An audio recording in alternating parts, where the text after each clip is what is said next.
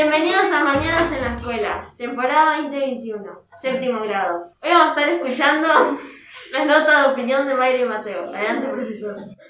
Gracias, Delfina. Nunca entiendo por qué se ríe Delfina, pero bueno.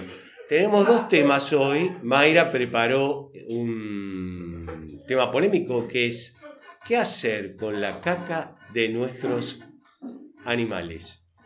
Y eh, Mateo nos va a hablar del bullying, que es un tema muy preocupante en la escuela. En la escuela. Eh, vamos con Mayra.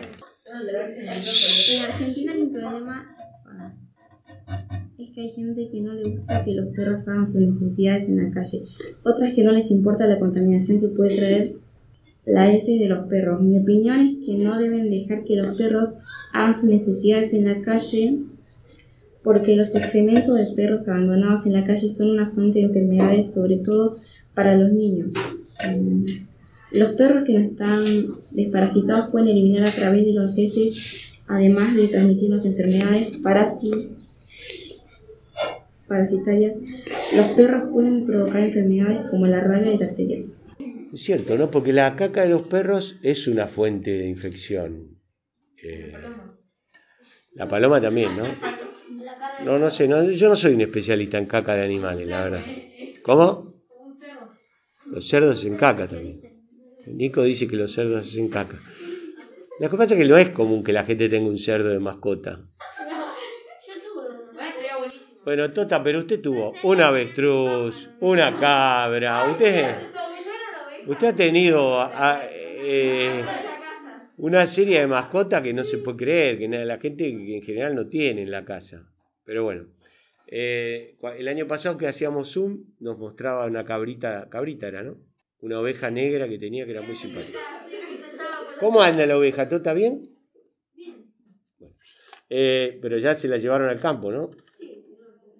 Bueno, ahora Estiliano nos va a contar sobre el bullying, su preocupación en estos días. El bullying, también conocido como acoso escolar, viene del inglés bully, que quiere decir matón, más in, que quiere decir que indica acción. O sea, maltrato de un determinado individuo hacia otro en forma repetida para producir daño. Puede ser en carácter físico o psicológico. Este maltrato hace que su acosador tenga alguna ventaja. El bullying puede verse en muchos factores. Entre ellos están los medios de comunicación, la familia, el entorno escolar, etc. Por ejemplo, si un niño vive en violencia familiar puede comportarse de la misma manera con otras personas, ya que la violencia es la manera de relacionarse para ellos. La, lo mismo si ven programas de violencia y acción.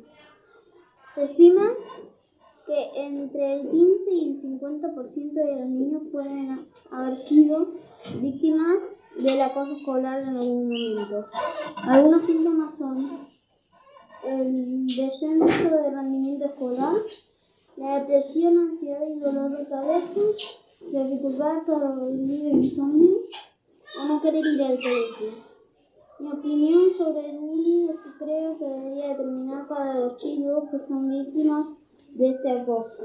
Tengan ganas de venir al colegio y además para que no tengan problemas de salud y puedan ser felices. Muy bien.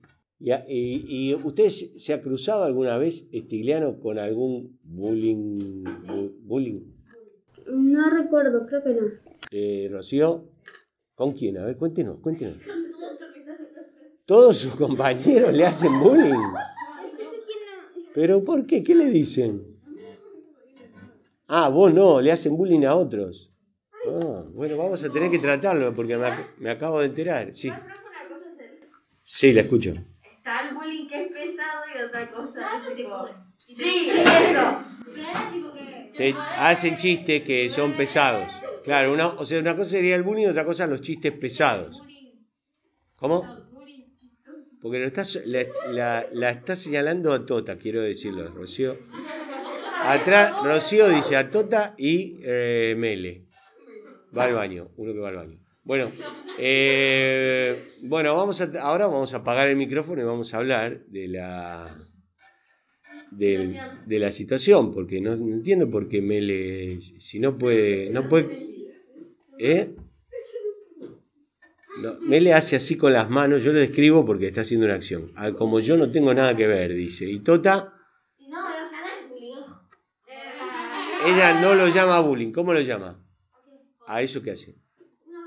Una broma. Una broma reiterada. Bueno, no sé, vamos a ver si encontramos eh, la diferencia, si es que la hay, porque por ahí no hay, entre una broma pesada o reiterada. Melania, que siempre tiene una opinión concreta, sólida y fundamentada. En el caso de haber bullying, vamos a tener que charlar con las autoridades de este canal. De este canal. La Comisión Nacional de Radiodifusión Primaria eh, de la Escuela Primaria, que está compuesta por su presidente, Gerardo Pasalacua. Bueno, nada, muchas gracias eh, Mayra y Stigliano. Yo sé que les cuesta hablar en público y han hecho un gran trabajo, sin embargo, y nos han podido contar cosas que son muy interesantes, ¿sí? Sobre la caca de perro y sobre el bullying. Hasta el próximo programa de Mañanas en la Escuela.